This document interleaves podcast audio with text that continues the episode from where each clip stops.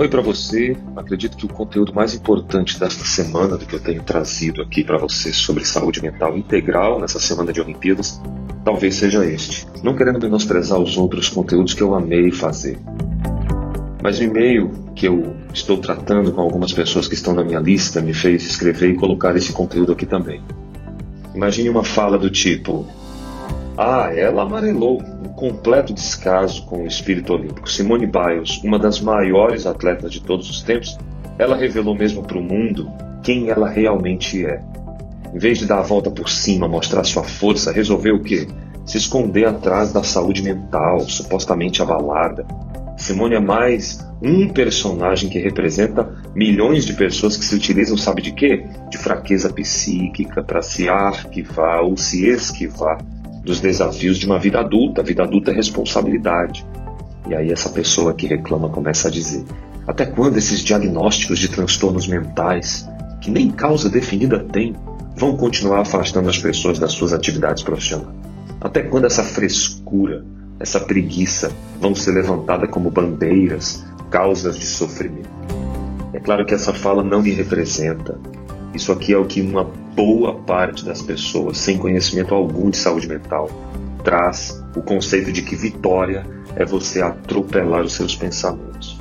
É provável que você tenha até ficado um pouco com raiva de quando o, o tanto que eu coloquei aqui uma encenação, mas é que é isso. As pessoas trazem com um ar de injúria, de soberba, de raiva, sem entender absolutamente nada do que é um sofrimento psíquico. E eu tenho assim uma clareza dentro de mim que o meu ponto de vista vai completamente ao contrário disso.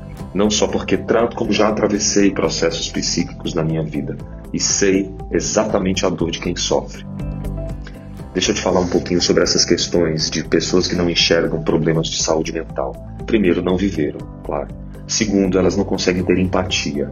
Empatia é a capacidade de perceber que a pequenez, ainda que fosse um sintoma pequeno do outro, deve ser importante para você esse, essa narrativa que eu fiz, ela reflete o jeito infeliz de muitas pessoas enxergar o problema de saúde mental. Mas a gente sabe, de fato, que o que a Simone atravessou na Olimpíada, aquela ginasta americana, não é algo simples, porque é algo dela, é algo que só ela sabe. Não nos cabe apontar o dedo para dizer que a situação dela é mais ou menos é, perigosa, é, é, sofrida ou não. Eu acho que expor o sofrimento psíquico é um ato de muita coragem. Eu acho que a vitória, que é o tema do que eu trouxe aqui para esse conteúdo, ele cabe bem. Ela foi uma vitoriosa. Gente, eu tenho falado já aqui sobre o estigma da saúde mental, acho que você lembra disso, explicando como é que funcionam os neurotransmissores no processo saúde-doença, o modelo de saúde biopsicossocial, outras questões relativas a relacionamentos tóxicos, e aí a gente vai passeando no universo da bioquímica, da neurociência e da psicologia, sem entrar nesse viés. O estresse agudo e os transtornos mentais, eles basicamente são responsáveis por prejuízos de bilhões de dólares todos os anos. A gente precisa começar a observar isso pelo ponto de vista econômico e social também. Ignorar que uma pessoa sofre psiquicamente hoje, com o conhecimento que nós temos, é uma espécie de burrice, tá? Porque a gente perde dinheiro, perde relacionamento, perde interação, perde crescimento, perde, só perde. Vai muito mais do que um probleminha de saúde para muitos. É grave para quem sofre, é prejuízo para quem atravessa junto. Imagina só o que aconteceu por não competir. Foi vitoriosa no ponto de vista da sua saúde. Agora fica uma pergunta: como é que fica a questão do preparo mental desses profissionais, desses atletas? Quem sofre de saúde mental tem preparo? Quando a Produza, que é o nosso projeto Neurobusiness, entrou com saúde mental corporativa, fiquei muito impressionado com a demanda. Empresas e profissionais buscando alguma forma de levar saúde mental corporativa. E aí na biomedicina a gente acaba levando um pouquinho além da psicologia, alimentos que vão produzir, obviamente, uma qualidade de vida que começa no intestino. Né? Não deixamos, não deixemos de falar isso aqui.